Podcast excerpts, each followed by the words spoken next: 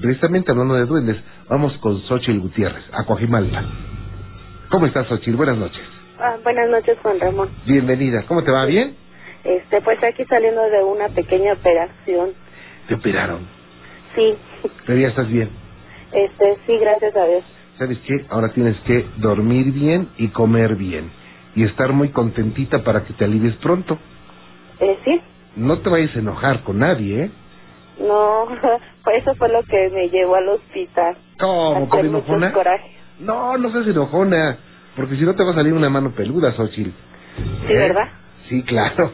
Y bueno, para los amigos que nos escuchan en cualquier parte de la República o en los Estados Unidos, les voy a decir que donde vive Xochitl, en Coajimalpa, ahí hay mucha vegetación. Digo, ya está pegadito con, con el Estado de México y con la- el, el área de, de los bosques, ¿no? Sí, así es. El Valle de las Monjas, cerca de la Marquesa. Salazar también está por ahí, ¿verdad? exactamente. El Valle del Conejo. El Valle del Conejo, el Valle del Silencio. Hay muchos valles aquí cerca. Vaya, Xochitl. Bueno, primero te deseo que te alivies pronto, de verdad. Es muy importante que estés así muy optimista, que comas bien y duermas bien y te vas a aliviar así de rápido. Esa operación va a sanar así de rápido, ¿eh? Ya, gracias. Y atiende las indicaciones del médico y vas a ver, mira, así vas a estar bailando rumba nuevamente. Sí, ¿verdad? a tus órdenes, Xochitl. ah, mira, lo que pasa es que ya tenía mucho tiempo Ajá. de que este soy peludomaníaca. Ah, Te he qué llamado bueno. varias veces, pero desafortunadamente nunca he podido contar mi relato. Ajá. El relato mío es de duendes. Sí. Cerca de, de aquí, este, en un, se puede decir, en un pueblito que se llama Coplico. Sí. Está casi enfrente de lo que es el Valle de las Monjas. Eh, ahí nació mi abuelo. Ok. Y mi abuelo es, es el más grande de cinco o seis hijos, me parece. Este, mm, por razones de salud, mi bisabuelo dejó de trabajar. Eh, tuvo una enfermedad, no podía moverse. Y él de, de muy pequeño se fue a lo que es el monte. Él trabajaba de leñador. Él les vendía leña a Coajimalpa, a, a los alrededores, Ajá. e incluso del mismo pueblo que estaban ahí a los que vivían dentro del mismo Valle de las Monjas. Entonces, este, él dice, nos cuenta, que él tendría como unos 10, 12 años cuando él se fue a trabajar al monte, porque él no bajaba en tres, cuatro, cuatro días, este, se iba con las mulas a- al monte. Entonces él contaba de que en la noche le hacían muchas maldades y que él pensaba que era otro de sus hermanos. Nunca le tomó en cuenta, nada más decía, vas a ver condenado, pero te de agarrar, te de agarrar. Y nunca encontraba nada.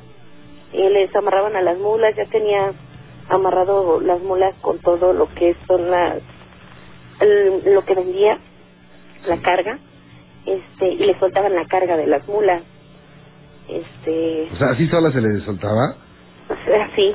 Entonces este ya después de mucho y mucho estar peleando con alguien que pues nunca veía este mi abuelo que en paz descanse mi bisabuelo le decía ten cuidado porque hay muchos duendes y dice él que estaba chamaco que decía no cuáles duendes esas cosas son de la imaginación. Entonces este tanto y tanto de que le hacían muchas maldades una de esas ocasiones él se quedó a espiar este y dice que cuando estaba espiando se le apareció un niñito como de unos 30 centímetros vestido de charro. Todo todo lo que lleva las espuelas y el adorno del charro le brillaba muchísimo. Este él lo trató de agarrar él le, le hizo también maldades lo tiró. Era tanto el afán de querer agarrar esa esa cosita que este pues lo anduvo freteando dice que en un hoyo de tusa este se metió. Y dijo no yo te tengo que sacar y este le aventó una piedra. Dice voy a ver qué tan hondo está porque puedo rascar con el machete pues ay no ya cayó. Este como dice que como media hora parecía un aguacate que sonaba de un lado y de otro rocas y rocas. Dice que mejor él se quedó dormido y nunca cayó entonces pasó bajó al pueblo y le dijo este a mi abuelo oye papá fíjese que así así y así Y le dijo, no, nunca los andes correteando, chamaco tonto, pues esos te llevan, que no sé qué. Pasó el tiempo y dice que ya más grande, como de unos 15 años, igual se le volvió a aparecer. Pero ahí sí le pegó bien feo el, el duendecito y ya este, pues ya nunca más lo volvió a agarrar, porque sí entendió después de la santa madrina que le pusieron. Ay, ¿cómo no va a entender? Y el susto además, ¿eh? Sí, pero dice que era cerca de un río que todavía existe. Ajá. Existe aquí todavía en, eh, en esa misma parte hay una colonia que se llama Maroma. Ajá. Este, y todavía existe ese río. Y dicen que ahí espantan mucho. ¿Qué Mi cosa? abuelo pues dice que es, él, él tiene muchas historias de, de muchas cosas de, chan, de chaneques, de nahuales, de demasiadas cosas. Y es que allá, allá se da mucho esto, ¿eh? Sí, más que nada por el paso de la revolución Ajá. que hubo aquí, incluso mucha gente ha dicho que se han encontrado dinero. Eh, donde yo vivo, Ajá. en su pobre casa, sobre la avenida principal, una vez al mes se una diligencia a los caballos que van entre piedras. Y no es una piedra, ya son, es la avenida, ya donde está pavimentada. Ajá. Y mucha gente dice, no, es que es pasar caballos, pero no. Dice, oye, y este, mi abuela, que en paz descanse, mi bisabuela decía que esa vez al mes es cuando, pues, pasaba la diligencia, porque era un pueblo muy olvidado. Sí.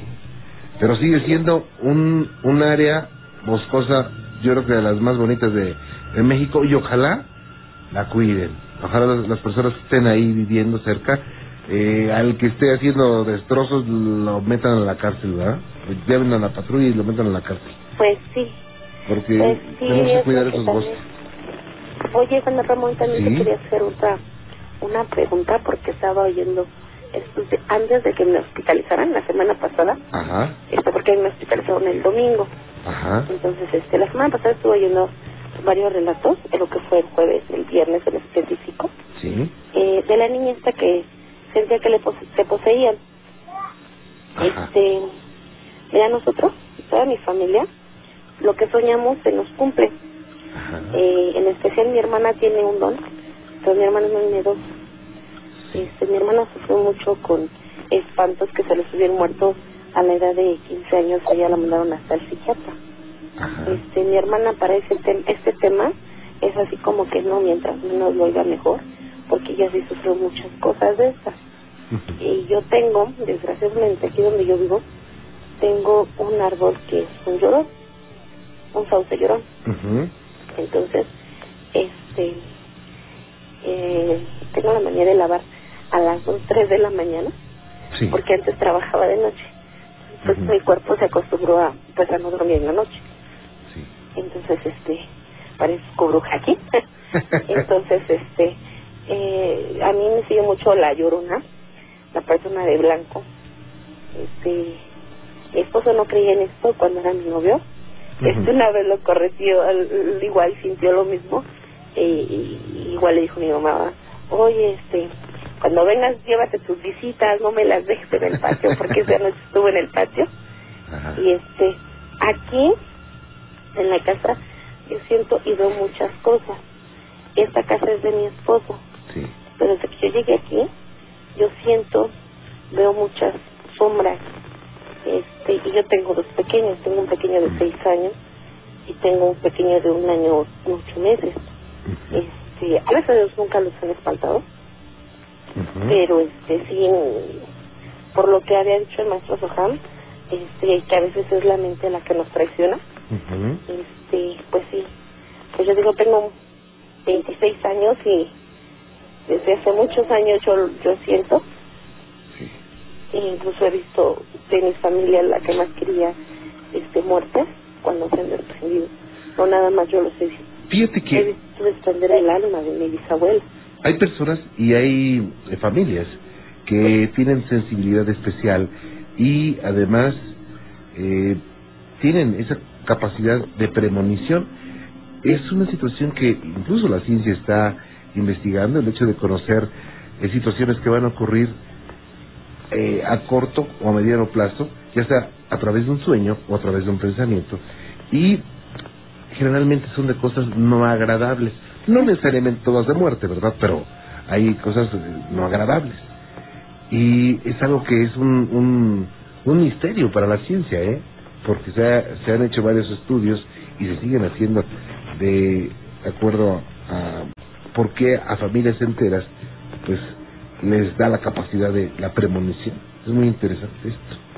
No, sí, la verdad, incluso aquí donde donde nosotros vivimos ahorita con mis hijos, nada más vive mi esposo y mis dos hijos conmigo. Sí. Este no vive mi mamá, no tengo suegra, este mis zorros vive aparte, mis cuñados también.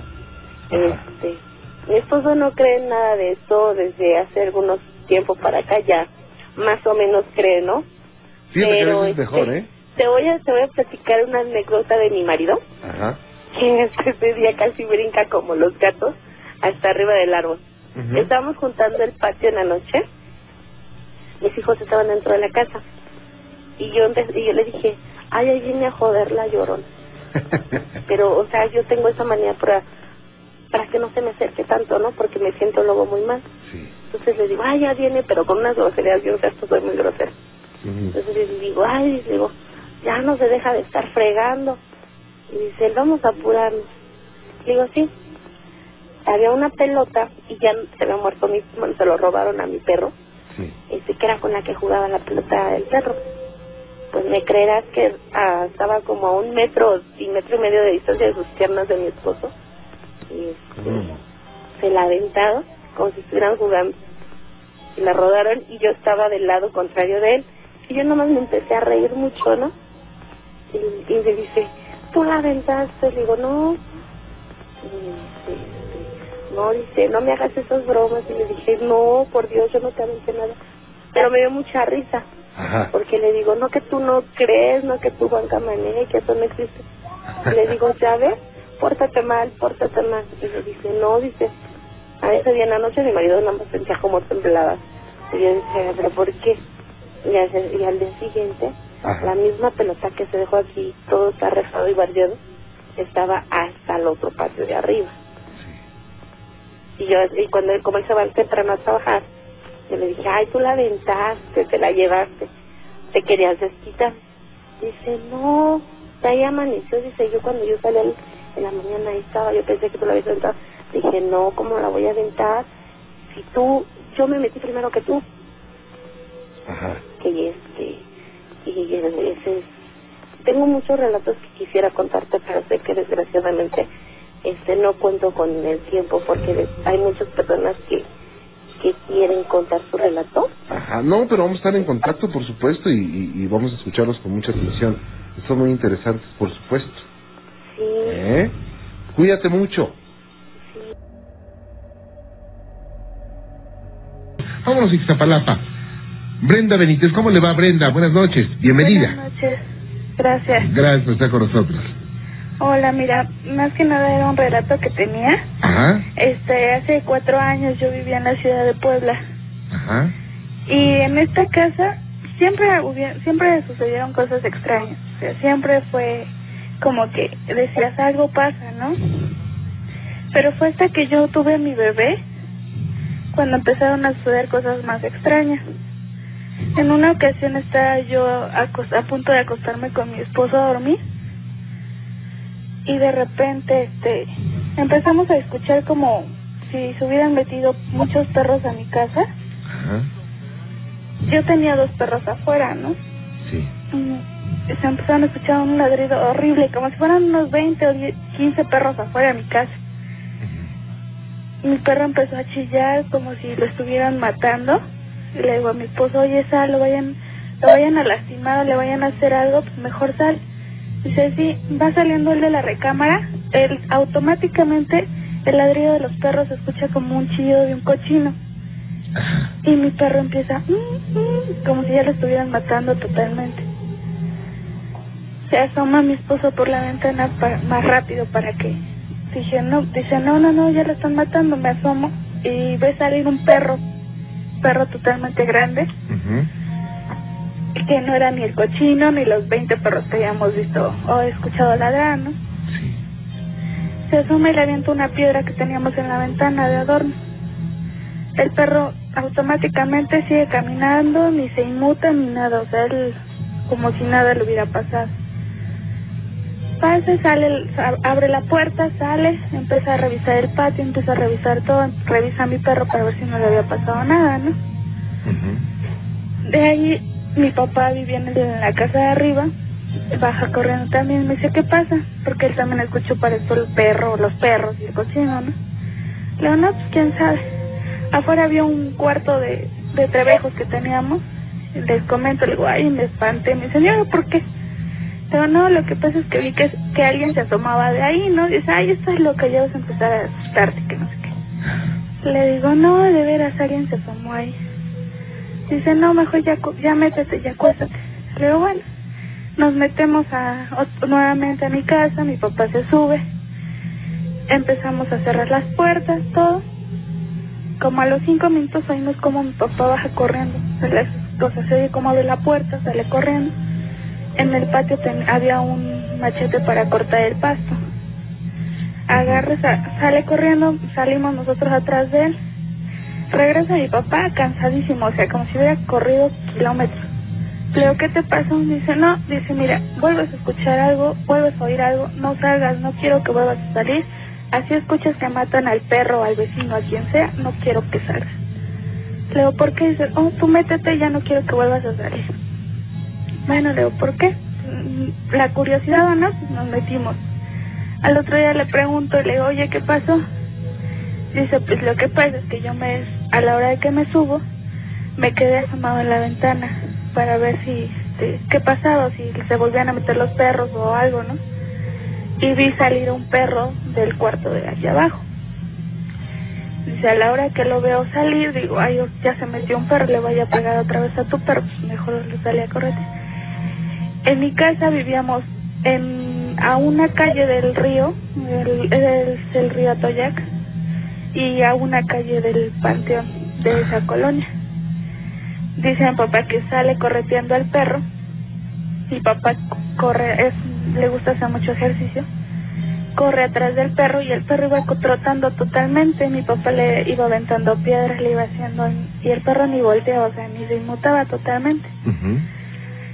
El perro salta la barda, o sea, se mete por abajo, no sé cómo le hizo, pero se mete hacia el panteón. Mi papá voltea la, la barda y el perro desaparece automáticamente ahí en la suma. El panteón no es un panteón, en ese tiempo no estaba grande, o sea, por mucho eran como unas 20 tumbas, apenas estaba empezando. Para que el perro haya desaparecido en ese panteón, pues sí era extraño, ¿no? Porque dices, bueno, al menos yo lo veo. Y mi papá no, mi papá sí era una persona totalmente escéptica, nunca, nunca creía en algo paranormal, ¿no? Nunca decía, no, ay no, son cosas que te imaginas o son cosas que, que crees que no. O sea, no, no, no pasa nada. Y ese día sí me dijo, dice, no quiero que vuelvas a salir en la noche, no quiero que vuelvas a asomarte o que tengas curiosidad por algo, porque puede suceder otra cosa, y quieras o no, pues son cosas que nosotros no conocemos, ¿no? Y aparte, esto lo, lo ligaban mucho con el panteón. Exactamente. Más que nada era el panteón. Y eh, te comento esto porque te digo que fue cuando más que nada nació mi hija. Después de eso, como al mes más o menos, no, a los dos meses, estaba yo acostada. Me acuerdo perfectamente, digo que en, ese, en esa casa nos sucedieron muchas cosas. Sí. Eran 20 para las 4 de la mañana y mi hija me pidió de comer. Ella se dormía solita en su cuna. La levanté y la pasé en mi cama para darle de comer. Brenda, perdón que te interrumpa, déjame hacer una pausa rápido, ¿no? Claro que sí. No te vayas, ¿eh? Brenda, gracias por esperarme. sí. Adelante. Bueno, mira, como te comentaba, ya después de lo que nos pasó ahí, a los dos meses, este, mi bebé tenía hambre. Eran 20 para las 4 de la mañana. Me la paso a acostar a mi cama y le empiezo a dar de comer. En ese momento caí en un sueño profundo, totalmente Ajá. horrible, ¿no? Entre el mismo sueño este, y como una pesadez, despierto desesperada buscando a mi bebé.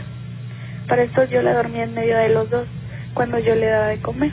Ujú. Volteo y, le, y despierto y leo mi, mi hija y dice, no, tú estás aquí, la niña, ¿dónde está la niña? La niña. Desesperados los dos, volteamos y mi hija está volteada boca abajo en la puerta de mi recámara. Sí. Para que se hubiera caído era ilógico porque se oía el golpe, se hubiera golpeado, hubiera tenido un, ah, o sea, algo que se hubiera dado cuenta, uno se hubiera dado cuenta que se hubiera caído, ¿no? Lo chistoso fue que, bueno, lo, para mí en ese momento sí fue un susto total, ¿no? El- al ver a mi hija en la puerta de mi cuarto, con boca abajo, durmiendo, Claro. le comenté a unas personas, bueno, a unas amigas de mi mamá y me dijeron que sí, que tuviera mucho cuidado porque eh, en ese momento empezaron a decir, como se habían aliviado varias señoras, que andaba en la UAL o la bruja, no me acuerdo bien. Que se quería llevar a los niños porque le había pasado lo mismo a otra chava que había tenido a su hija, estaba durmiendo, su bebé en una hamaca, empezó a escuchar ruido, ella estaba en la cocina, regresa y ve a su hija que estaba dentro del closet. Se empezaron a, a pasar esas cosas, quieres o no, pues te empiezas a sentir más sugestionada. Claro. De ahí hubo una fiesta en mi casa y estaba con unos amigos despidiéndolos afuera. Llegó un señor, eran como las doce y media más o menos, y me, nos comentó a dos de mis amigos, a mi esposo y a mí, que si podíamos acompañarlos a, acompañarlo a su casa porque no ya no se acordaba por dónde vivía. Sí. Y le dijimos, pues sí, si quiere. Le dijimos, es por aquí cerca. Dice, sí, es aquí, aquí unas cuantas, a dos calles. Dijimos, pues vamos, ¿no? Para lo chistoso, o quieras o no, lo extraño, es que damos la vuelta hacia mi casa y el señor nos empieza a llevar hacia el panteón, hacia donde había pasado lo del perro con mi papá, y empieza a caminar hacia ahí, hacia abajo, hacia entre el río y el panteón. En el momento que bajamos la curva, le digo a mis amigos, le digo, mira, automáticamente empezamos a sacar vaho como si hiciera muchísimo frío. Y le digo, mira, dice, no, mira, ten cuidado, dice, si llegara a pasar algo, tú te vas, te echas a correr y le vas a hablar a todos. Porque no es normal. Le digo, bueno, vamos caminando y le decimos al señor, no, señor, pues hasta aquí, ¿no? Ya, ya reencontró su casa. Dice, no, no, no, dice, ya, este, ya vamos a llegar, dice, ahorita que lleguemos les doy una botella. No, señor, no se preocupe, hasta aquí ya lo dejamos para que también no sea peligroso para nosotros. No, no se preocu- preocupen, jóvenes, ustedes acompañen. Vamos llegando y se veía una luz tenue, así como que escondida en las piedras. En eso salen como 20 perros ladrando así, guau, guau, guau, guau, guau. No, el señor nada los volteó a ver y les dijo, tranquilos, tranquilos, vienen conmigo y te lo juro, se callaron los perros y nada se nos quedaron viendo. Le, me dicen mis amigos, no, dice, ya vámonos, ya, ya, ya, ya vámonos. Y mi esposa dice, no, Brenda, dice, ya, vamos caminando. El señor dice, no, espérenme aquí, ahorita les traigo su botella. Se mete, o sea, como si se enterrara en las piedras, sale y sale con una botella de corralejo. Para esto decíamos, no, pues está bien, ¿no? Para la fiesta, pues hay que seguirla. Ya, agarramos la botella y empezamos a caminar. Salimos de ese cuadro que era del panteón hacia la otra calle. Automáticamente dejamos de sacar el vaho y dijimos, no, entonces esto no es normal, ¿no? Al otro día nos levantamos temprano, mi esposo y yo y dijimos, pues vamos a ver en dónde vive el señor, ¿no? Que era extraño que entre el río y el panteón viviera una persona, sabiendo que no había nada, ¿no? Empezamos, fuimos temprano y sí, en realidad no había ni una casa, no había nada de perros, los, las casas que vivían estaban hasta el otro lado del río y en eso donde nosotros habíamos ido a dejar a ese señor no había nadie, nadie, nadie había. Entonces por eso mismo decidimos irnos de esa casa, ya no regresamos a vivir ahí, ya no quisimos saber nada de ahí, porque sí nos pasaron muchas cosas. Eh, ah, lo que te estoy platicando ahorita es un, o sea, es cortísimo, ¿no? Porque fueron situaciones que sí nos asustaron demasiado. Mis, tenía yo gatos, los gatos se erizaban, se veía cómo se azotaban en el techo, o sea, se veían muchas cosas, muchas y pasaban muchas situaciones que realmente nos hicieron cambiarnos de casa, ¿no? Por eso también fuimos con mis suegros y ahora estamos aquí en el DF, porque no, ya ahí realmente ya no vive ni mi papá, tampoco mi papá ya vive ahí, ya se cambió de casa porque sí le estuvieron pasando también él muchas situaciones que... O sea, eh, se cambió de casa porque lo seguían espantando. Así es. De hecho, él, mi mamá se vive en el DF también Ajá. Y dice que él estaba acostado una vez, se acostó a dormir y oyó que alguien entraba. Se levanta y no ve a nadie, a su recámara. Se vuelve a acostar y dice que se levanta y te lo juro, hija, dice, no me morí del susto porque de veras vi a una señora parada de totalmente de negro, se le quedaba viendo. Yo lo único que le dije es, ¿qué, qué, qué es lo que quiere aquí o qué, qué es lo que busca? Dice, ¿por qué me está viendo? La señora nada más se quedó callada, se daba la vuelta y se salió de la casa. Yo tenía el patio, el patio estaba grande, o sea, el patio sí era un poquito grande, pero sí, sí sucedieron muchas cosas en esa casa. Que, y desde antes, desde antes que nosotros viviéramos ahí o llegáramos a vivir ahí, empezaron a pasar muchas cosas. ¿Y, y ustedes nunca investigaron por qué, por qué pasaba eso en casa? No, eh, te digo que como mi papá era un poco escéptico, Ajá. Nosotros más que nada nos está inculcando como que no creyéramos en nada de eso, ¿no? Entonces también nosotros decíamos, ¿para qué investigar? Puede ser un arma de dos hilos, ¿no? Investigamos y nos sale algo que no queremos saber. O no sé, también nosotros no hicimos caso, decidimos mejor irnos de ahí y ya no regresar. Vaya. Pues algo que va a quedar grabado en sus mentes, ¿eh? Sí, la verdad sí es, es algo que muchas veces les estamos así con conocidos, platicando. Y Dicen, ¿y qué? ¿Por qué no? Exactamente nos preguntan por qué no hicimos algo para ver qué había pasado, ¿no? O por qué sucedían tantas cosas ahí. Pero eh, yo digo que más que nada es la cercanía al panteón con el, con el río, ¿no? Son dos factores que influyen mucho en ese tipo de, de lugares. Porque sí, la gente de por ahí decía que se aparecía mucho el nahual, o que había estaban las brujas, o que él venía el muerto, o sea, diferentes tipos de cosas que sí. Pero para nosotros, quieras o no, pues sí las vivimos a carne propia, ¿no? Más que nada el, el escuchar un cochino junto de tu ventana, a los perros que estaban ahí, o sea, todo ese tipo de cosas. Mi hija, que fue lo más, este, más traumático para mí, verla que estaba en la puerta, fue, fue algo fuerte, por eso mejor decimos ya dejarlo así. De hecho, cuando bajaron a mi hija nos dijeron que pusiéramos semillas de, de mostaza, Ajá. porque dicen que pues, si llegaran a ser un nahual o las brujas, estos se ponen a contarlas. Y como no terminan de contarlas, les da el día y ya no se pueden llevar a los bebés. Más que nada esa era lo que no, y todo lo que me dijeron, todo lo hice, todo, todo, todo. Tijeras, agua, katsu, todo, todo, todo, porque sí fueron experiencias muy, muy aterradoras. Vaya. Pues yo te agradezco mucho que nos hayas platicado esto, Brenda. Muy Bueno. amable. Claro que sí. Y ojalá que digo, ya no nos vuelvan, no vuelvan a pasar alguna alguna serie de, de sustos, porque debe ser preocupante, ¿no? Sí, no, hasta ahorita ya no nos ha pasado nada, por eso mejor no nos vamos de aquí. Claro que sí. Cuídate mucho, Brenda. claro que sí, gracias. Hasta, luego. Buenas noches, gracias. Y bueno, pues tengo mucho, mucho más para usted. Tengo mucho más para usted. Fíjese que hay una, una situación muy interesante de una persona que eh, me va a platicar cuando tenía cuatro años se apareció un- un ave, un pájaro en el jardín y que platicaba con él. Incluso la mamá también lo vio. Y esa ave se posesionó esta persona. Sería una ave o sería, no sé, una energía disfrazada de ave. ¿Quieres saber esto? Bueno, pues no le cambie. Fíjese que el hermano pequeño de Sandra siempre decía que jugaba con, con un niño que inclusive se comía sus golosinas. Pero ante la inocencia del pequeño, su mamá, la verdad, nunca le creyó.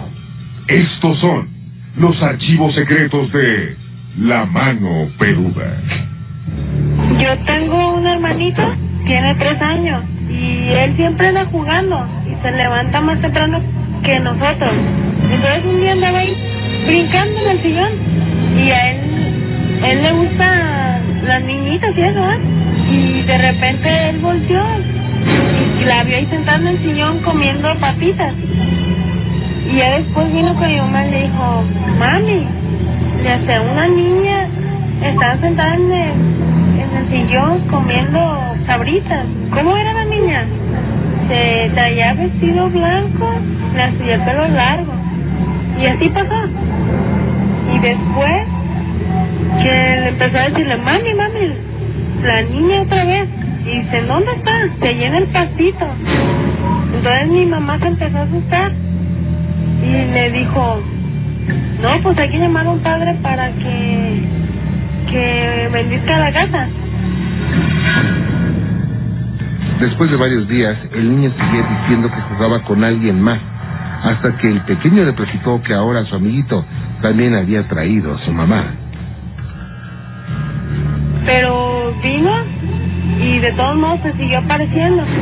Y dice después que mi hermanito se paró en la puerta y que dijo, mamá, ya se vino la mamá de la niña, pero sin cabeza. Le dijo, ¿y cómo era? No, pues también traía vestido blanco. Le dice, mi hijo no está diciendo mentiras. Dice, no, mami. Y tiene tres años. Y mamá dice que a lo mejor de ser un duende o algo. Según que aquí eran huertas, como hicieron la termoeléctrica y todo eso, vino mucha gente a vivir aquí y empezaron a poblar, a poblar esta, esta colonia. Y dicen que mataban mucha gente antes. Como aquí está muy cerca del mar, decían que había piratas y eso. Y bueno, pues se dice que todos nacemos con cierta capacidad para, para ver cosas, para sentir o escuchar, que los adultos eh, no pueden percibir. Se piensa que los niños tienen esa capacidad especial y que con, ese, con el tiempo se va perdiendo al mismo tiempo que la inocencia se va extinguiendo de nuestras vidas. Son situaciones que se dicen, conceptos que hoy se tienen como algunas eh, respuestas lógicas a situaciones que ocurren. Pero algún día, algún día sabremos, sabremos más, de forma científica y segura, del porqué de todas estas situaciones extrañas. Somos archivos secretos de la mano peluda. Luis Alfonso Cuernavaca. Luis Alfonso, ¿cómo le va? Buenas noches. Muy bien, muy bien, muy buenas noches, licenciado, ¿cómo está? Bien, con el gusto de saludarle y próximo sábado vamos a estar muy cerca de su casa, ¿eh?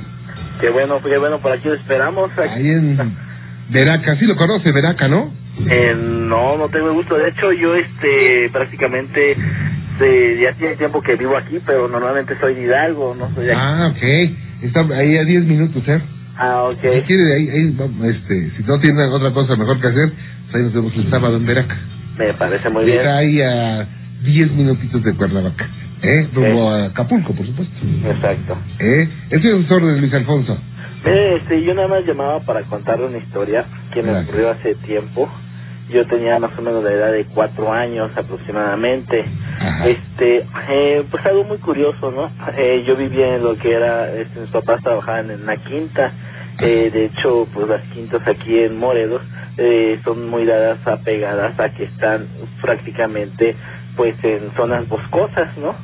Este, pegadas hacia el bosque normalmente, pues eso es lo que anda buscando mucho las personas de, de México, ¿no? Entonces, este, pues cuidamos una quinta aquí en, en, en Morelos, y prácticamente pues yo tenía la edad de cuatro años cuando este una vez se me, me acuerdo muy en sueños este se me presentó a mí lo que era un ave un pajarito normalmente este pajarito pues este eh, comenzaba a brincar de un lado hacia otro y pues como en sueños yo recuerdo que platicaba no esto también me lo confirma mamá que este dice que ella también le cayó de raro que pues se daba sus vueltas no por el jardín mamá lógico para cuidar este pues, de nosotros como estábamos. Y pues este veía al pajarito al ave a un lado de nosotros no este de hecho algo muy curioso que este que yo recuerdo pues que sí efectivamente yo hablaba con el pajarito de hecho yo siempre llegaba con mi mamá y le, platicaba oye mamá fíjate que mi amigo el pajarito y mi amigo el pajarito y cómo está este y mamá pues lo tomó como un amigo imaginario no esto, este, bueno, pasan después alrededor de año, año y medio. Mi mamá lo tomó pues, cosa de un juego. Prácticamente no, no lo tomó tan, tan en serio, ¿no? Entonces pasa alrededor de un año y este empiezo, este, eh, normalmente yo era de las personas que raramente dormía en el día. Me, eh, me comenzó a dar mucho sueño lo que fue en, en el día, en las tardes, eso de las 4 a las 6 de la tarde. Normalmente casi era diario. Y este, pues algo muy, muy difícil de creer, pero este, dice mamá que, que a principios pues yo me levantaba pues gritando, diciendo de cosas, ¿no? Que yo ya no era la persona que era antes. Y bueno, la cosa se fue agravando, ¿no? No nada más fue eso, sino este otras veces este llegó el momento en que mamá ya no me podía detener. Digo, una persona de, en ese entonces estamos hablando si tenía cuatro años, un año más, cinco o seis años, no poder detener un adulto, una persona, pues como que está difícil, o está de pensarse.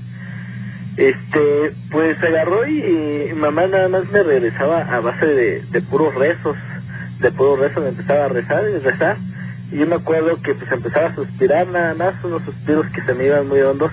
Y este, pues me decía, este, le preguntaba a mamá, bueno, pues qué pasó mamá. Pues mamá con tal de no, no asustarme, pues me decía este, que, pues, que no había ocurrido nada. De hecho que, pues que todo estaba bien, ¿no? Este, algo muy raro, ¿no? Ella comenzó a notar también de que a pesar de que ya tenía varios tiempo, de, de un año y medio de que había ocurrido el pajarito, pues había un ave que entraba hasta la recámara, de hecho, un ave que estaba ahí, este, pues observando, observando lo que era, este, cuando yo me ponía muy mal, incluso, incluso uno de los vidrios de ahí de la casa se estrellaron, los estrelló al momento de salir el ave, que se dio cuenta que, que, que era observada por mamá, pues salió y estrelló uno de los vidrios. De hecho es algo muy, muy, muy raro. Y hasta la fecha, pues, este, pues sí nos cabe la duda que, pues, qué, qué pudo haber sido, ¿no? Prácticamente hemos tenido muchas cosas en su programa y pues llegamos a la, a la conclusión de que pues puede ser algún, algún espíritu. De hecho, me, a mí me llevaron con un sacerdote anteriormente, este, este, de que ocurrió, este, perdón, posteriormente de que ocurrió eso, me llevaron con un sacerdote y este, pues, eh, dice que es muy bueno que le recen los evangelios y unten lo que es el aceite de la, eh, del Santo Crisma y prácticamente es lo que le quisieron conmigo, ¿no? Prácticamente y fue de la forma, pues, pues que fue, fue desapareciendo, pues, prácticamente todo eso, ¿no? Pero sí, algo muy, muy curioso, normalmente cuando yo estaba dormido, pues, este, tenía sueños, sueños, pues, que la verdad, yo a la fecha, pues, no recuerdo, en ese entonces sí lo recordaba, me acordaba que, que sí llegaba a recordar unos que otros sueños, pero muy difícilmente, este uno de ellos sí me acuerdo este es este de que yo viajaba sobre un río y en ese río este pues me perseguía a mí algo. La verdad no veía qué era pero sí era una como una sombra negra que venía atrás de mí. Pues algo algo muy curioso no Bueno, y yo creo que pues naciste con alguna sensibilidad para todo esto. pues eh, igual y sí mi padre de hecho tiene esa sensibilidad. Mi padre de hecho desde chico ha sido muy perseguido también. Le dicen ahí por el muerto no este normalmente en qué forma este él veía apariciones también de, de personas que le llamaban en la noche. Sí. él este pues se dedicaba a la agricultura este anteriormente con mis abuelos y prácticamente luego lo llamaba entre las milpas dice que una vez le pegaron una corretiza que que nunca va a olvidar pero sí dice que sí este pues igual ese don yo también lo lo tengo pero viene igual de de lo mismo de mi padre prácticamente. Este, pues sí, este señor. Y así como esas cosas tengo otras, ¿no? Que me han ocurrido y la verdad sí me han sacado de, de, de, de me han dejado asombrado prácticamente, ¿no? Sí, por supuesto. Un- una de ellas, no se puede comunicar, comentar rápidamente. Este, fue un, una vez, este, yo recuerdo que estaba dormido en mi, en mi cuarto. Yo lo, lo llamo el sueño más feo, pero a la vez el más padre, ¿no? Que tuve. ¿Por qué? Este, normalmente este sueño, este, pues estaba yo durmiendo en mi cámara y yo recuerdo que clarito abrí los ojos, abrí los, oji- los ojos y vi toda mi recámara, incluso como estaba. Cuando de pronto pues tenía la luz apagada, ya era noche y veo prácticamente cómo se me aparece una llamarada del lado de abajo de mis pies. Sí. y este pues yo clarito vi que era pues el diablo dijera no este prácticamente lo vi eh, de pie pero eh, algo muy padre no Eh, lo padre de ese sueño es de que a mi lado baja una luz me envuelve en ella y termino platicando con Jesucristo. Eh, prácticamente digo, es un sueño, eh, pues, sí, de los más feos al principio, pero termina, pues, de una parte muy, muy, muy padre, ¿no? Vaya. Qué cosa, pues, es- son situaciones que no hay una explicación lógica, pero, pero son increíbles, son muy interesantes. Yo le agradezco mucho que nos haya comunicado esta situación y estoy a sus órdenes. Ok, licenciado. Nada más un favor, este, no sé si alguna vez haya leído lo que es la carta a mi exnovia. ¿No? Es una carta muy padre, de hecho, si tengo la oportunidad, posteriormente se la manda a su correo. Claro y este, sí, para compartirla con el público. ¿Cómo no? Muchas gracias. Ok. Muy amable. licenciado. Gracias. Buenas noches. Buenas noches. Vámonos a la delegación Venustiano Carranza. Allá está don Raúl Anaya que nos va a platicar algo muy interesante. Raúl, ¿cómo le va? Buenas noches. Buenas noches, señor Juan Román. Bienvenido, gracias por estar con nosotros. No, pues es un gustazo, la verdad, este, es un programa que, la verdad, a cada uno de nosotros pues, nos pone a pensar en lo que vivimos, ¿no? Ahora no, le agradezco mucho. Y sí, son situaciones que, aunque no hay una, una explicación científica, pues ocurren y algún día, algún día el, el hombre del siglo XXI, pues conocerá más de esto, ¿no? Así es. A sus órdenes. Pues mire, yo lo que quería comentar es de que yo la- no creía mucho en lo paranormal, pero a raíz de que me metí a rentar, este, nos está ocurriendo así como que hechos que nunca hubiéramos pensado que, que nos llegaran a pasar a nosotros. Ajá. Mire, le comento, este, ahí donde nosotros rentamos, mi esposa y, y su servidor, Gracias. este, nos comentaba la, la dueña de que ahí falleció un muchacho. Ok. ¿Le puede bajar un poquitito a su radio, don Raúl, por favor? Claro que sí. Adelante. Así es que ahí donde ustedes rentan, falleció un muchacho. Así es, fue lo que nos comentaba la arrendadora. Ajá. Y este, da cuenta que nosotros desde que llegamos, este, nos empezaron a, a ocurrir cosas muy raras, que se nos empezaban a romper las cosas, o luego este, los muebles de la nada se, se empezaban a, a mover. Y pues nosotros a la vez pensábamos que como nosotros vivimos este, en Loma, Sí. a lo mejor pues era algún, no sé, tipo de temblor o algo así. Ajá. Pero este un día este estábamos durmiendo ya y este de repente de la nada se cayó la cama. Entonces este cuando yo alcanzo a prender la luz veo que estaba una persona sentada en la esquina de la cama y que nomás se me quedaba viendo. Pero ya cuando se, ahora sí que aclaré bien la mirada no era nadie. Entonces este, yo le hice caso. Yo la verdad pues lo vi así como que no pues vi visiones. Pero este después al, a, a los ocho días este fueron unos amigos ahí a su pobre casa. Y este empezamos a convivir. Y como teníamos una ventana que todavía no este no se le pone ni vidrio ni nada o sea está así este sin protección. Este, mis compañeros estaban de espaldas cuando así del, del techo de la casa empezó a bajar así como una tela blanca, transparente. Y bueno, yo no le hice caso, yo pensé que era así algo como tela de esa, ¿cómo se llama? Ya ve que hay una, una planta que bota como, es como tipo espuma, pero es de la planta. Entonces yo me imaginé que era eso y mi esposa de repente lo vio y que pega el grito.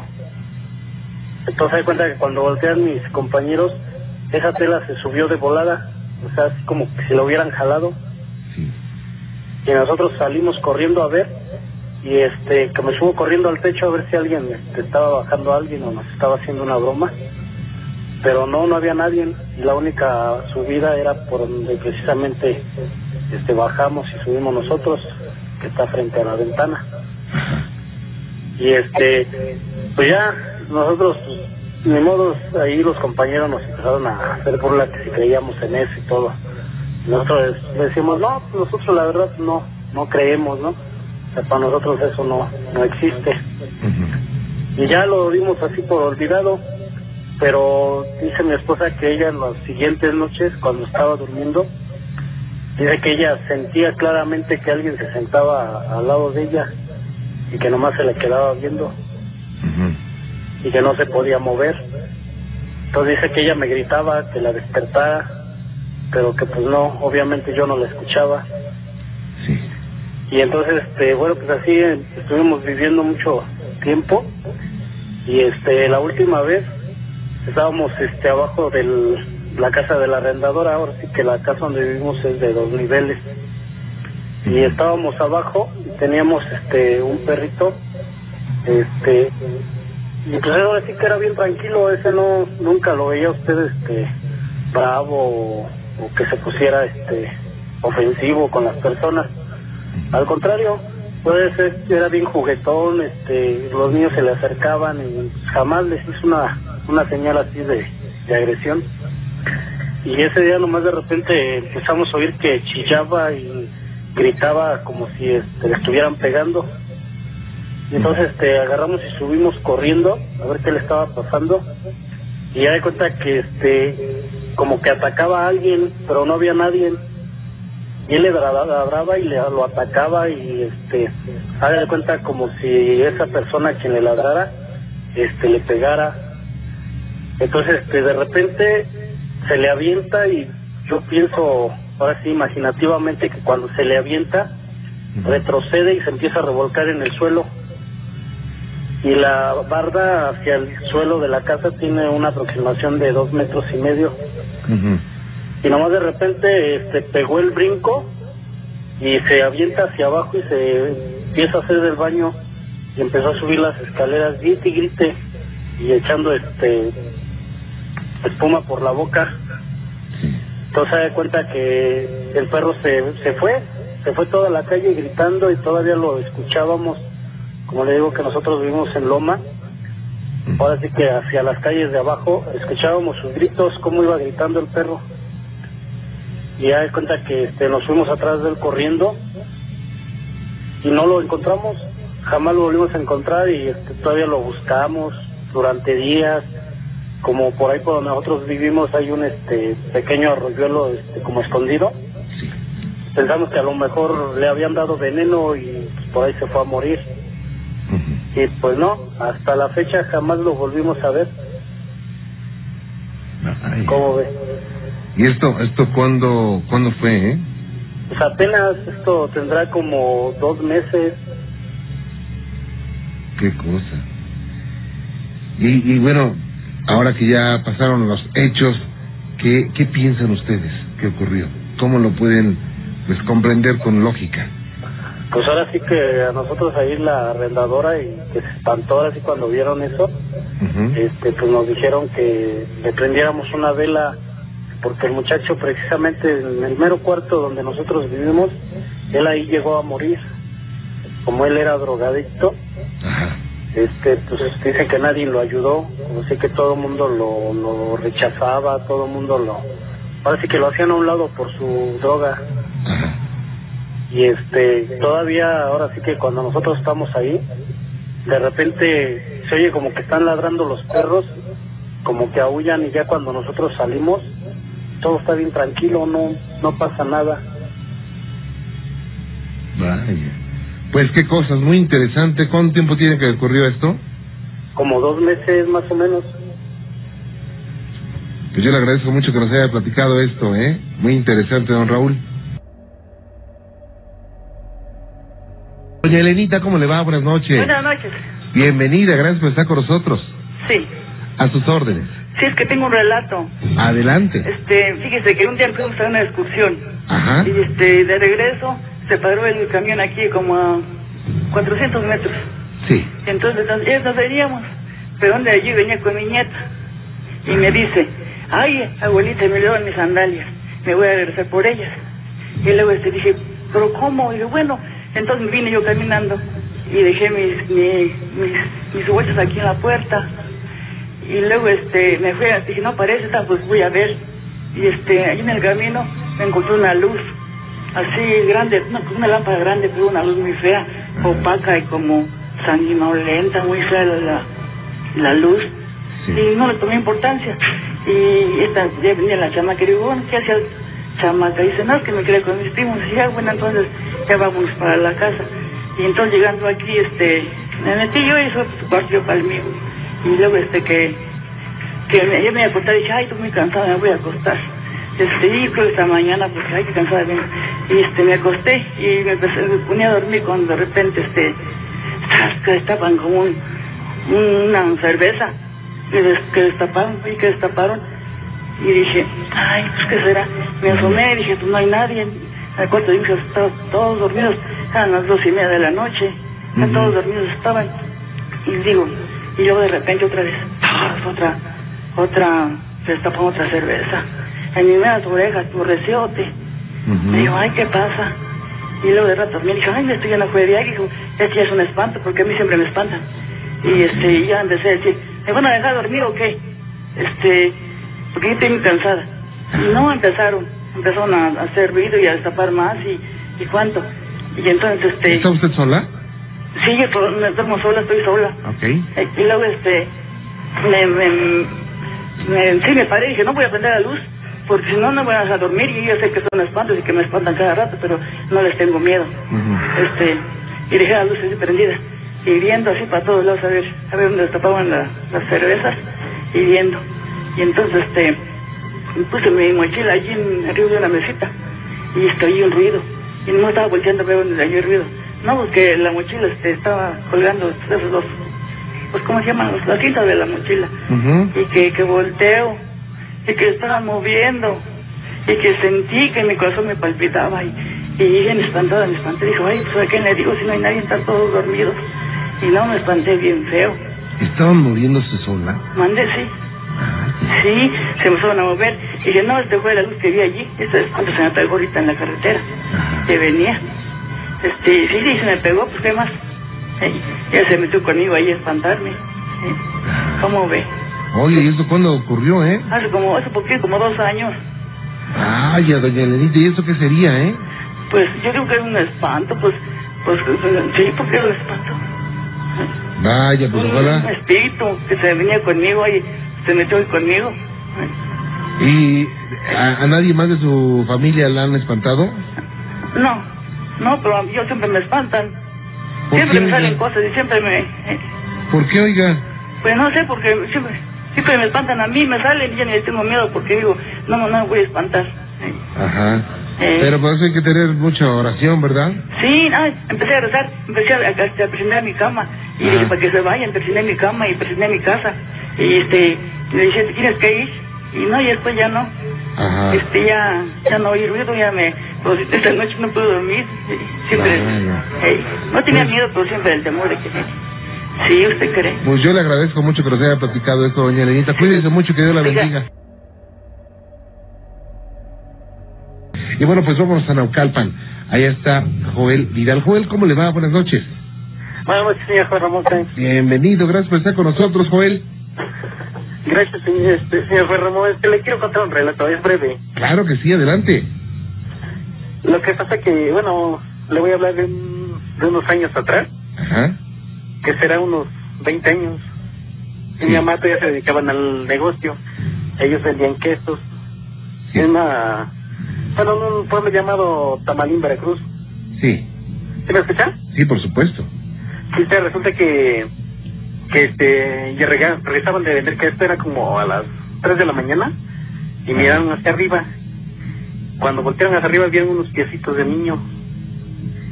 Cuando vio mi mamá, le habló a mi tío.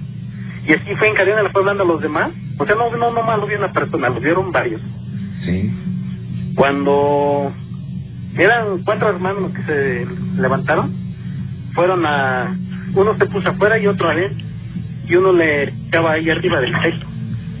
Cuando ya saltó el animal ese, va a creer usted que era. ¿Qué era? Era un gato. Vaya.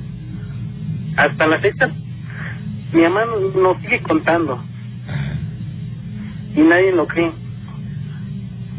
Ese era mi relato, señor Juan Ramón. E inicialmente eh, habían visto unos piecitos de niño.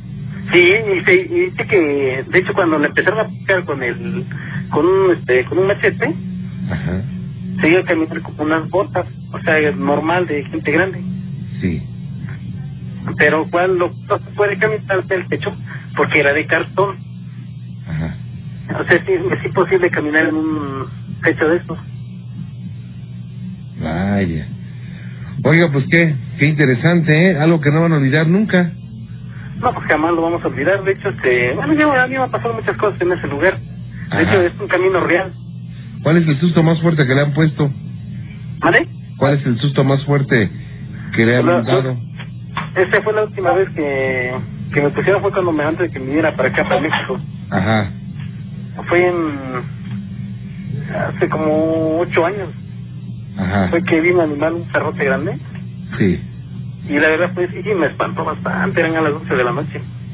Vi un perrote grandote, pero bueno, no sé qué sería. Ajá. Cuando yo le tiré, el animal pujaba. Y ya cuando... Pero a la hora de, de que el animal le pegaba, no le pegaba, nada más pasaba el- una piedrota grandota y pegaba en la puerta. Ajá. Sí, ese fue el... O sea que ahora el susto grande. Vaya. Pues qué cosas, ¿eh? Eh, nada más la ve porque, de hecho nada más la andaba porque también este hay una persona que lo escucha mucho allá en Tamalín, Veracruz. ¿Cómo se llama? Es este, es bien manuadito, de hecho yo también, Ajá. y no sé, siento una alegría inmensa de que me hayan hablado, señor. No, al contrario, gracias por estar con nosotros. ¿Y cómo se llama el, el- la otra persona que está en Tamalín? Ah, se llama Eugenio Alejo. Don Eugenio Alejo, pues un saludo hasta Tamalín, Veracruz. ¿Qué tan lejos está del puerto, eh? Mandé del hasta Tampico, está Ah, a hora y media.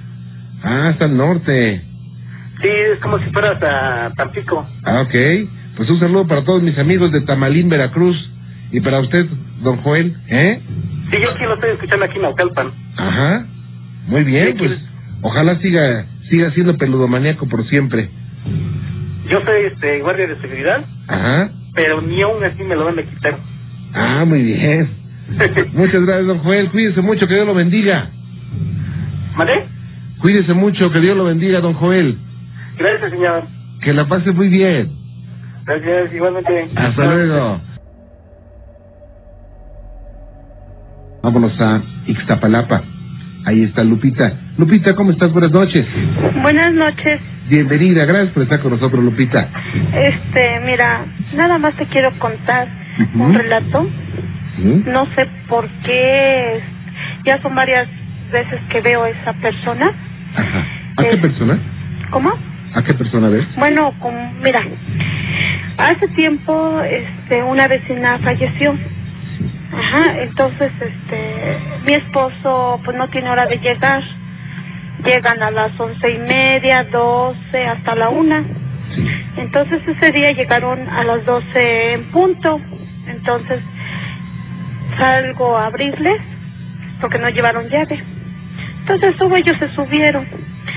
Cuando volteo, como vivo yo en la planta de arriba, este volteo para la calle, que veo una mujer con pelo largo, este de, de- como bata blanca, agachada porque no dio la cara. Entonces pues me espanté mucho y le digo a mi hijo, mira, corre. Se sale y se asoma también y también la vio. Entonces a otro día le platiqué a mi esposo, a mis otros hijos. No me creyeron. Entonces vinieron, en esa semana vino mi esposo como doce y media y dice que desde la avenida venía caminando porque vivimos de una avenida a una cuadra para adentro. Que la vio, pero ¿qué crees? Que sin pies, como volando. Dice, te juro que se me subieron los pelos, pero bien feo se me enchinó la ¿ya ves? Lo bueno que yo nomás la vi así de lejos y sentí, pero un escalofrío. Y otra cosa, este Juan, esa mujer como que se como que se mete así como a, a una a la casa de, de donde se aparece pero ella bueno Ella, ella no falleció, bueno, la persona que te digo que no falleció allí, ella es en la otra casa, pero esa persona se aparece en esa casa de enfrente donde estamos nosotros. Sí.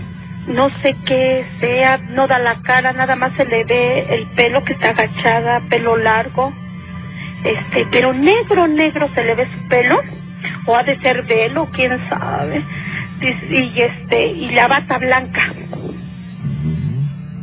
Y ya son varias veces que se aparece ahí. Ay, y bueno, eh, exactamente como es. Es una mujer eh, con bata blanca, con el pelo largo. La cara, ¿cómo la tenía? No, no se ve, te digo que está agachada, Ah, ok. no da la cara, ¿Hace algún ruido? nomás se para, así es, como yo vivo enfrente, Ujú. este, el otro día se oían así como quejidos, pero los perros ladran muchísimo, ahora de que falleció esta señora, ladran mucho, mucho, pero ya cuando la ves, como que se, como que se desvanece, se, se, así por el zaguán, de ahí Mm. enfrente. Y bueno, ya varias personas han visto esto. Sí, mira, ya la vio mi esposo, mi hijo, yo, este, mi hermano le conté, porque él también se va bien temprano. Él dice que no la ha visto, pero dice que le da mucho escalofrío cuando pasa por, ah, bueno, cuando sale del zaguán y pasa por la carretera, bueno, por la casa. Oye, Lupita, ¿qué piensan que es? eh? Ay, ¿sabes qué? Yo pienso que es la difunta. ¿Tú crees que es la difunta? Yo digo que sí, porque esta señora, pues, estaba bien. Entonces dicen que la llevaron al hospital. Fíjate, yo no sabía que se había muerto con su bata. Y dicen que le dio un paro respiratorio, pero quién sabe. está raro, ¿no? Sí, Pero eh, hay otra cosa que, que es la, no, no le hace daño a la gente, nada más la ven pasar y ya, ¿no? sí, sí, sí, sí. Nomás no, no, no camina, la ven allí parada. Y ya se cuenta que tú, como yo, bueno, estoy enfrente, se ve para allá donde está el zaguán de la vecina. Sí. tú así la quedas viendo y tantito nomás con que cierres tantito, lo voltees tantito y volteas otra vez ya no está. sí. Qué cosa. Y bueno, eh, ¿qué, qué han pensado hacer, Lupita? Pues mira, no, este, nosotros, bueno, yo le he dicho a mi esposo que pues hay que echar agua bendita. Este, yo me gusta lavar el patio de allá afuera. Este, no le he dicho a la señora que vive allí porque es, es unas personas como muy raras. Ellas no te saludan. Ah, este, ellas a- a de su trabajo a su- a- salen, entran nada más, no, no te, ni, ni las has visto nunca platicar. Nosotros ya tenemos viviendo aquí, pues lo que yo tengo de vida, he vi- vivido aquí, yo tengo 36 años. Entonces estas señoras apenas llegaron a vivir, eh, que puede ser unos 15 años, Ah, ok. pero ellas no son de la cuadra, bueno, que cuando se conoce uno. Entonces nunca he podido platicar con la señora porque son unas personas ra como raras. Ya les pusimos los raros. Los vecinos los raros. Sí, porque igual sus hijos nomás se asoman por arriba Ajá. Y, no, y están así como espiando y vuelven a cerrar y se meten y luego otra vez y así. Por eso les pusimos las personas raras. Vaya. Oye, pues están muy interesantes, digo, les, les ha de dar susto. ¿Viven espantados ustedes? ¿Cómo? ¿Viven espantados? ¿Viven con miedo? Sí, sí. Y otra cosa, Juan. ¿Qué crees? Que nosotros tenemos un arbolote tan grandote, grandote. Sí. Pero ¿qué crees? Que allí, este, bueno, ahorita mi mamá ya falleció, ya tiene cinco años, pero este, mi mamá tenía cuartos de renta, les rentaba a la gente. Sí. Y varias gente pues nos dijo que veían ahí en el árbol a una persona, pero de negro, este, que a una mujer con pelo largo. Entonces, eh, dice mi esposo que él también la vio. Pero ahorita ya desde que falleció mi mamá pues ya no se ha visto eso. ¿Y qué han hecho, Lupita, para, para que se acabe esto? Ah, pues trajimos al padre, ah, hemos bendecido la casa otra vez Este, el árbol sí está muy como temeroso, ¿eh? Porque está aquí en medio de del patio. Entonces, abajo vivía mi mamá. Este, y, y arriba vivo yo. Sí. Pero ese árbol en la noche sí da así como miedo. Como que está tenebrosón. ¿Sí?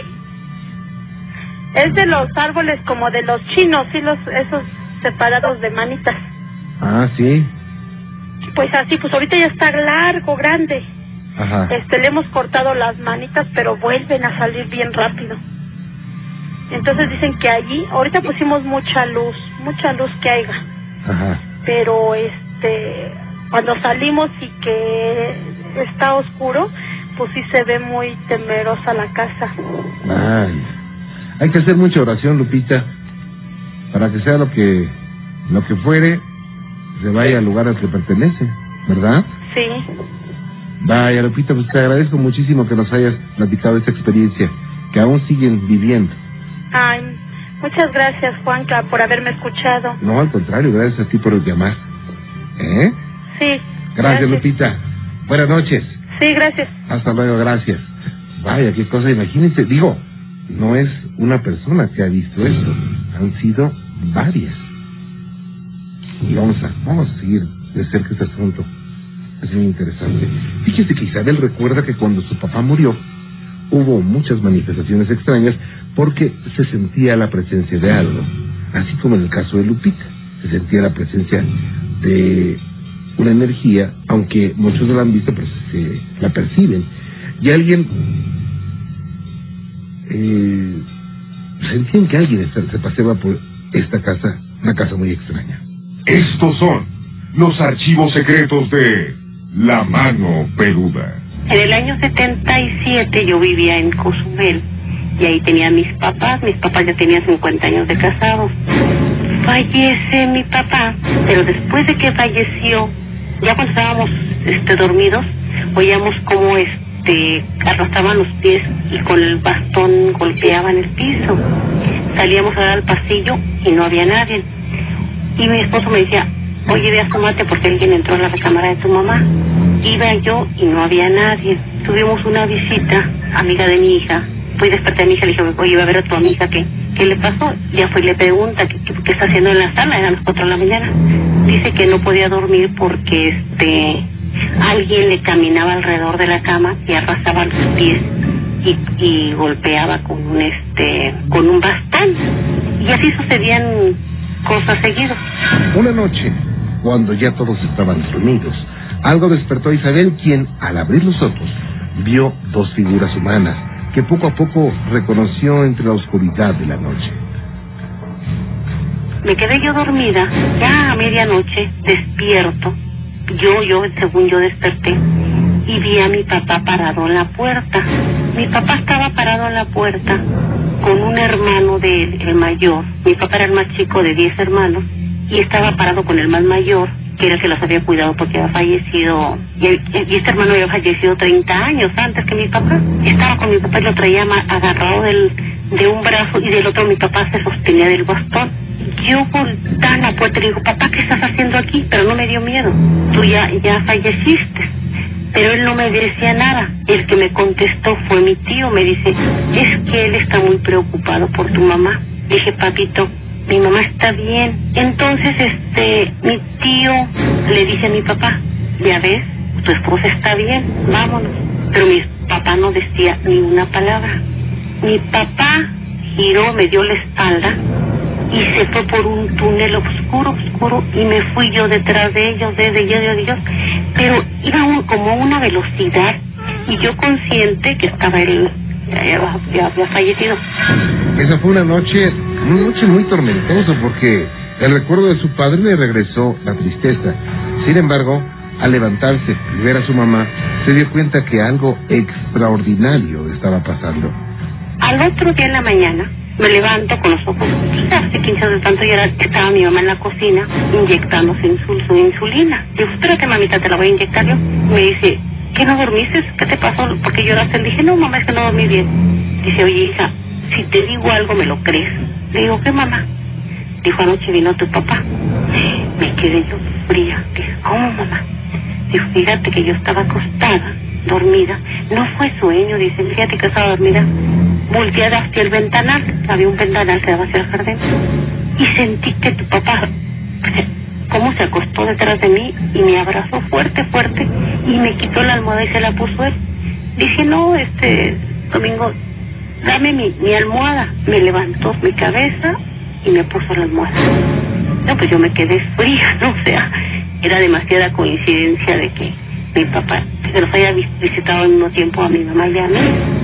Y mi mamá entró en estado de coma exactamente cuando mi papá cumplió un año, el 23 de enero del 98. Y el 25 de, de enero, el 26 de enero del 98 murió mi mamá. Entonces yo pienso que mi papá vino por mi mamá. Y bueno, pues, se dice que el amor, el amor es una energía tan poderosa que puede trascender las fronteras de la misma muerte. El amor de un padre que fue excelente jefe de familia, aún después de muerto, necesitaba saber que su mujer e hijos estaban bien para poder cruzar el umbral de la muerte. Son los archivos secretos de la mano peluda. Bueno, ya hablamos con los señores de Biotepec, en el Estado de México. Ahí está Jesús Mota. Jesús, ¿cómo le va? Buenas noches. Buenas noches, Jorge Ramón. Bienvenido. Bien, aquí estamos. Gracias por estar con nosotros. ¿Cómo está ahorita con Yotepec? ¿Está lloviendo? Sí, ¿usted cree? Pero Ya allá, tiene buen rato lloviendo. pero allá sí hace falta el agua, ¿no? Bueno, siempre hace falta el agua, poco. pero ahí hay más áreas verdes, ¿no? Sí, un poco. Sí, Bueno, falta pues. aquí el agua. Yo les envío un saludo cordial a mis amigos de Coyotepec y estoy para servirle, Jesús. Sí, Juan Ramón, mire, le voy a contar un relato que esto me sucedió hace como unos 11 años Ajá. en el estado de Puebla, donde yo soy originario. Resulta que en una ocasión estábamos como unos 11 amigos y ya sabes, pues, eran como las 10 de la noche, no había que hacer. Era en época de los elotes y se nos ocurrió hacernos fácil ir a comprar unos refrescos y decir, vamos a robarnos los elotes al campo. Ajá. Sí, pues vamos. Empezamos a caminar. No sé si conozco la, la carretera de la México-Torla. Sí, cómo no, por supuesto. Pues por ahí hay una barranca y dijimos, vamos. Entre que unos juntábamos los elotes, otros fueron a cortar leña para prender y tostarlos. Ya nos metimos y los compañeros se quedaron a prender la fogata. Pues resulta que salimos y estaba una pequeña joyita estaba la, las flamas y pues empezamos a echar los elotes. Disculpe Juan Ramón, que esto me está entrando frío. No, está poniendo emocionante. Y entonces empezamos a, a echar los elotes, dijimos vamos a echarlos para que se empiecen a tostar. Mientras tanto nos empezamos a, a recostar ahí en el paso. Y no faltó el que empezó a decir, no, pues, ¿qué tal nos aparece una guay, nos sale una bruja? Y como no, pues, no empieza a decir cosas. Una de esas, atravesando los elotes, hay un pozo porque la gente ocupa para regar. Entonces empezamos a ver una sombra de una silueta que venía un hombre montado en un caballo, pero muy grande el caballo, se, se alcanzaba a ver medio cuerpo arriba de las mismas. Ujú. Nos empezamos a percatar que venía y empezaba a acercarse y uno dijo, ahí viene el dueño, ahí viene el dueño. Y muchos dijeron, no, pues no importa, somos muchos para él. Resulta que se fue acercando, se fue acercando y nosotros todos pegados con los miradas hacia él. Pues nosotros nunca vimos que el caballo diera vuelta por el camino, siempre atravesó la, los elotes, pero el cuerpo seguía viéndose a la misma altura. Al acercarse hacia nosotros, nosotros seguíamos viendo nada más la silueta, Juan Ramón. Ajá. Nunca vimos al hombre ni nada, solamente sería la sombra. Al momento en que pasó, atravesó la lumbre. La lumbre lo único que hizo fue que remolineó todos nos quedamos sin habla. No nos quedamos mirando al momento que pasó. Se oyeron cómo pisaban los cascos en la tierra, porque allá el- la tierra es uno que se llama Tepetate, no sé si lo conozcas, Sí, como no, es, es el duro, ¿no? Sí, de ese duro. Entonces, ¿qué pasó? Remolineó la fogata nada más, se levantó y siguió, se siguieron escuchando los cascos, pero nadie tuvo el valor para voltear a ver. Pasaron como cinco minutos y volteamos hacia atrás y la silueta seguía, pero de espaldas. Se siguió hasta que se metió a una barranca que está ahí pegada a la carretera. Entonces nosotros ya no se ocurrió nada y dijeron vámonos. Y dijimos los elotes así que se queden. Nos fuimos, nos fuimos Juan Ramón. Nos fuimos caminando hasta llegar al pueblo. Llegar al pueblo nadie dijo nada, todos estábamos palmados Juan Ramón. Nos fuimos y pues cada quien se fuera así para su casa. Los que vivían más cerca nos acompañamos, nadie decía nada, nadie decía nada. Resulta que llegar a casa y haga cuenta con un miedo como que se me fueran siguiendo Sí. y que me a la cama. No decía nada. Dijo mi jefe, "Ahora, ¿qué pasa? Dice, no, nada, estoy bien, pero así como que si hubiéramos hecho algo que tuvieran miedo hasta que lo culparan. Pues resulta que ya llegamos y el otro día nos volvimos a juntar y pues nadie decía nada del tema hasta que empezó un compañero y dijeron, oye, ¿qué sería lo que se nos apareció anoche? Y nosotros dijimos, no, pues veces el chapo negro se nos ocurrió decir. Pues fue cuando nos percatamos cuando, que cuando nosotros lo vimos, venía saliendo de una parte que hicimos la barranquilla, venía saliendo de ahí, atravesó el pozo y ahí es donde está la lomita. Fue cuando nosotros nos dimos cuenta que de ahí se veía. Cuando lo vimos, siguió caminando. Ya fue cuando nosotros nos percatamos que él nunca dio la vuelta por el camino, sino que atravesó todas las milpas, todo donde estaban el sembradío de lotes, y el cuerpo se le veía viendo a la misma altura. Fue cuando dijimos, pues el caballo nunca fue caminando, el caballo iba flotando, Juan Ramón. Flotando. Sí, porque él tenía que cruzar a la altura de los elotes, mínimo le iba a tapar Claro. su de medio cuerpo. Y el caballo se seguía viendo lo mismo de altura y, y el cuerpo del jinete se seguía viendo también. Pero simplemente fue una sombra o una silueta, nosotros lo vimos. Porque de hecho al, acercarse y cruzar la lumbre, nunca vimos que fuera un rostro de una persona o el caballo como se le reflejaran así que los ojos o algo así, sino que simplemente fue la silueta y al pasar por la por la flama pues donde digo que nada más hizo un viento fuerte que remolinó toda la lumbre y pasó y los cascos nada más se escuchaban pero nunca vimos a la persona Nunca la vieron. Nunca la vimos, simplemente vimos la silueta que se fue perdiendo por allá en las sombras de los árboles de la otra barranca, Juan Ramón. Qué cosa. ¿Y cuánto tiempo tiene esto, eh? Como 11 años, Juan Ramón. Nunca lo van a olvidar, ¿verdad? No, yo creo que no, porque luego cuando llego a ir y encontramos así a los demás amigos que nos juntamos, Ajá. vamos a los elotes, no, ya no, ya que se quedan. Ya nos quedaron ganas de volver ayer desde esa ocasión, Juan Ramón. Vaya Jesús, pues qué cosa tan, tan rara y algo que va a quedar en ese baúl de recuerdos incomprensibles. Eso Pues- nunca se va a olvidar. Claro. Saludo para todos los amigos de, de Coyotepec, Jesús, y un saludo para ti y te agradezco mucho que nos hayas comentado esto. A la delegación Gustavo Amadero al norte de la Ciudad de México. Adriana, ¿cómo le va? Buenas noches. Hola, buenas noches. Bienvenida, gracias por estar con nosotros. Gracias. A sus órdenes. Sí, mire, Juan Ramón, yo le quería contar la historia, Ajá. que esto nos sucedió más o menos a partir como por febrero de hace un año. Sí. Lo que pasa es de que mi hermano y un amigo se dedicaban a la santería. Ajá. Y en una ocasión aquí en la casa de usted Gracias. se hizo una misa espiritual respecto a la religión. Ajá. El caso está en que cuando yo entré, a mí me habían comentado, bueno, cuando entré con la persona que, que en este caso monta el muerto, él habló conmigo y me dijo que yo iba a tener una gran pérdida. ¿E- ¿El muerto Ajá, el muerto. habló en sueños con- contigo o habló? No, hablé yo con... un- En esta religión hay personas que montan, Ah, es, es una, la, la religión yoruba. la yoruba. Ok. Entonces, cuando a mí me pasó, bueno, cuando yo pude entrar a hablar con el muerto, este, él me comentó que yo iba a tener una gran pérdida Ajá. y me dijo que el que me iba a informar de esto era el hombre de la bata blanca. Ajá. Yo le pregunté que, que, qué era la per- que quién era la persona que yo iba a perder. Yo le pregunté si era mi mamá y él me dijo que no, que era el hombre, que era mi viejo. Yo lo dejé pasar, no lo tomamos en cuenta, pensamos, más bien no creí, no lo quise creer. Ajá.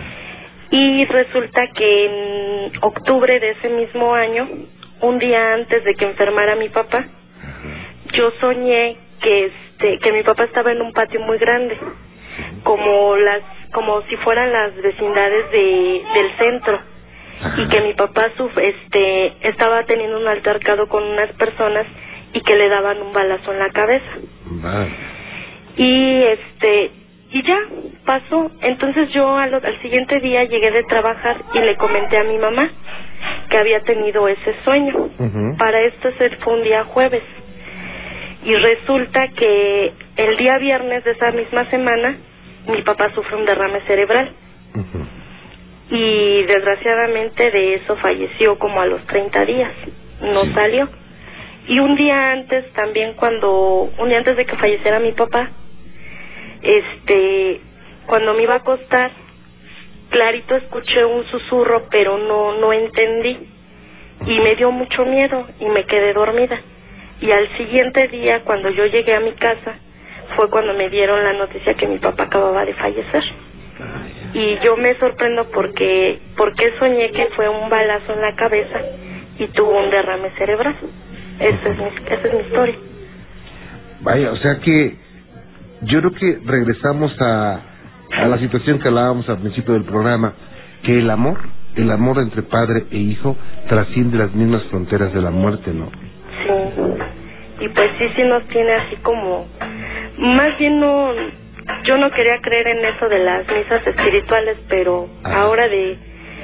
Quizás de esa experiencia, pues puedo decir que sí, que sí es cierto algunas cosas que te llegan a decir. Ajá. Y él, incluso cuando estábamos ahí, me dijeron que cuando yo le pregunté si faltaba mucho tiempo o, o era futuro, él me dijo, no, dice, no te doy ni un año. Y precisamente fue en ese año. Y pues Qué esa sería cosas, mi ¿eh? historia. Pues yo te agradezco muchísimo que nos hayas comentado esto, Adriana. Algo que va a quedar, por supuesto, en tu mente y en tu corazón por siempre.